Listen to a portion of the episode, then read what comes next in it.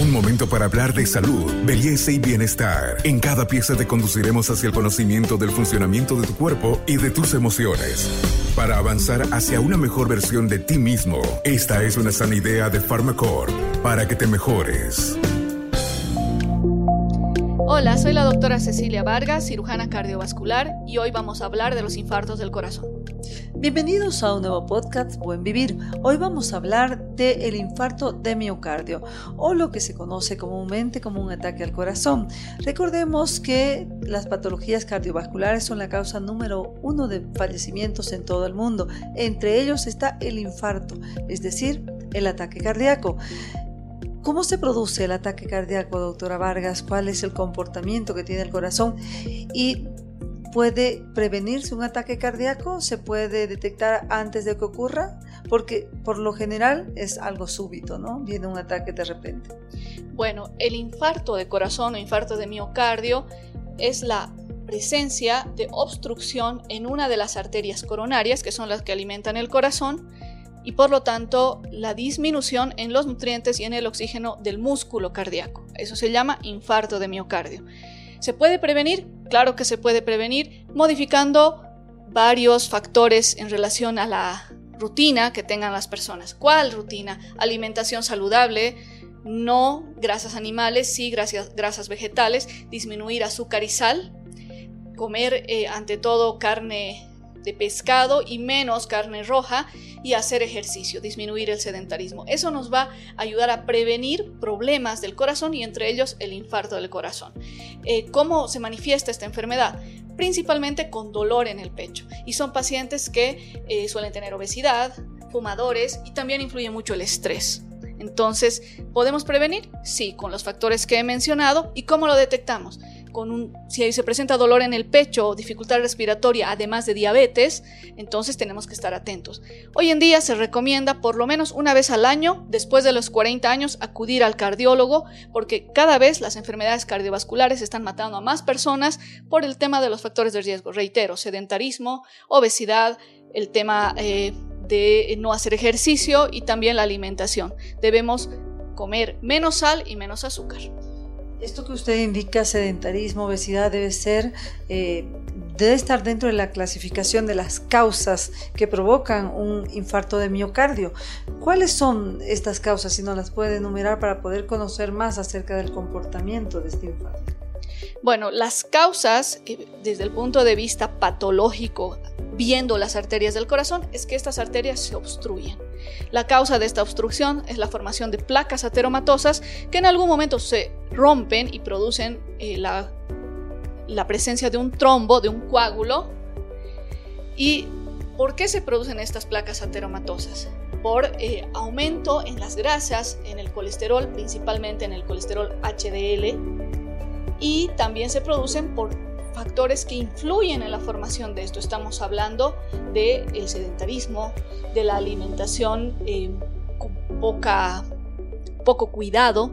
Entonces, por eso reitero, ¿no? Disminuir azúcar, disminuir la sal, también el tema de eh, comer eh, principalmente aceites vegetales y no animales, y el ejercicio. Otro tema que influye en relación al daño del endotelio y por lo tanto que se lastimen estas arterias y se produzca un infarto es el cigarrillo.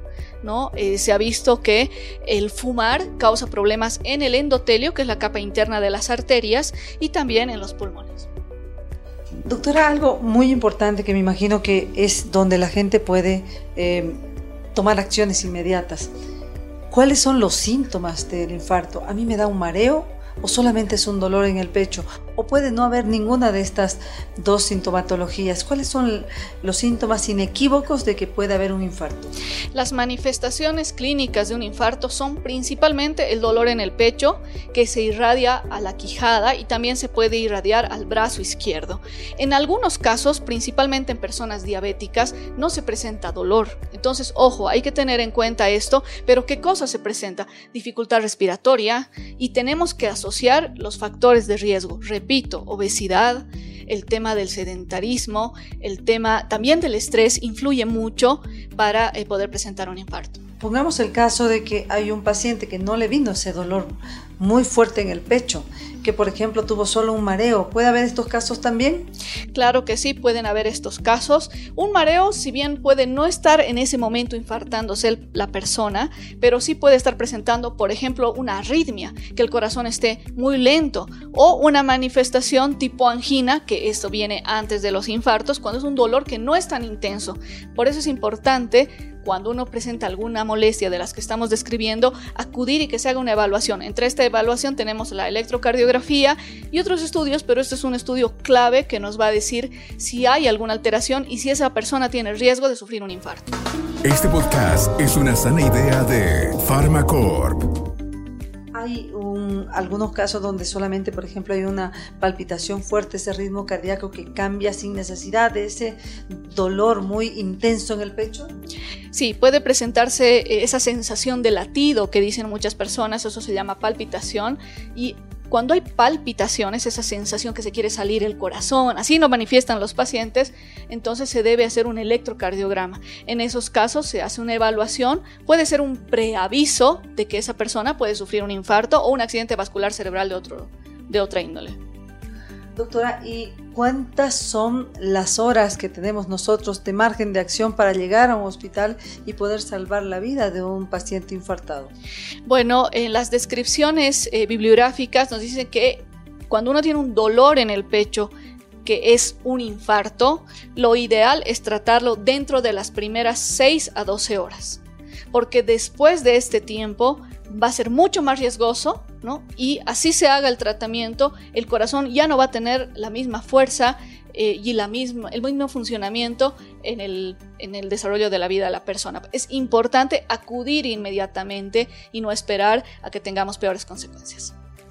Es decir, que hay un margen de acción, quedarse, por ejemplo, sufrir un dolor en el pecho intenso y quedarse en la casa confiando que va a pasar, ¿es un error?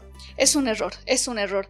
Eh, lo ideal cuando uno tiene un dolor en el pecho es acudir inmediatamente al médico, ya sea para confirmar o descartar un infarto.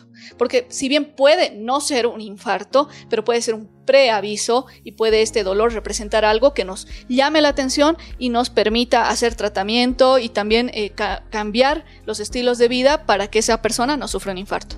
Y cuando hubo un infarto, doctora, ya por el otro lado, y el paciente reaccionó rápido, se fue al servicio de urgencias.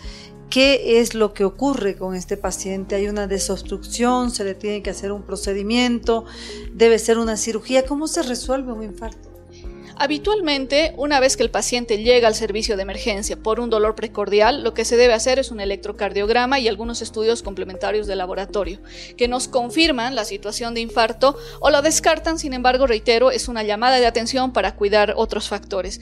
Y una vez que se diagnostica siendo ya confirmado el infarto, el procedimiento que sigue es una angioplastía, que es, bueno, una angiografía primero, que es un procedimiento invasivo en el que se dibujan las coronarias en un estudio y se ve qué coronaria es la coronaria enferma y posteriormente la angioplastía, que es la colocación de un stent para abrir esa arteria que está obstruida y así poder dar perfusión al corazón. Doctor, entonces qué importante saber que cuando hay estas manifestaciones y la persona sufre un infarto, el paciente debe inmediatamente buscar ayuda médica. Soy Carmen Melgar, especialista en temas de salud. Con nosotros será hasta nuestro próximo podcast. Espérelo. Hasta aquí llegamos hoy. Síguenos en nuestras redes sociales de Facebook, Instagram y en nuestra revista digital Buen Vivir. Esta es una sana idea de Pharmacorp.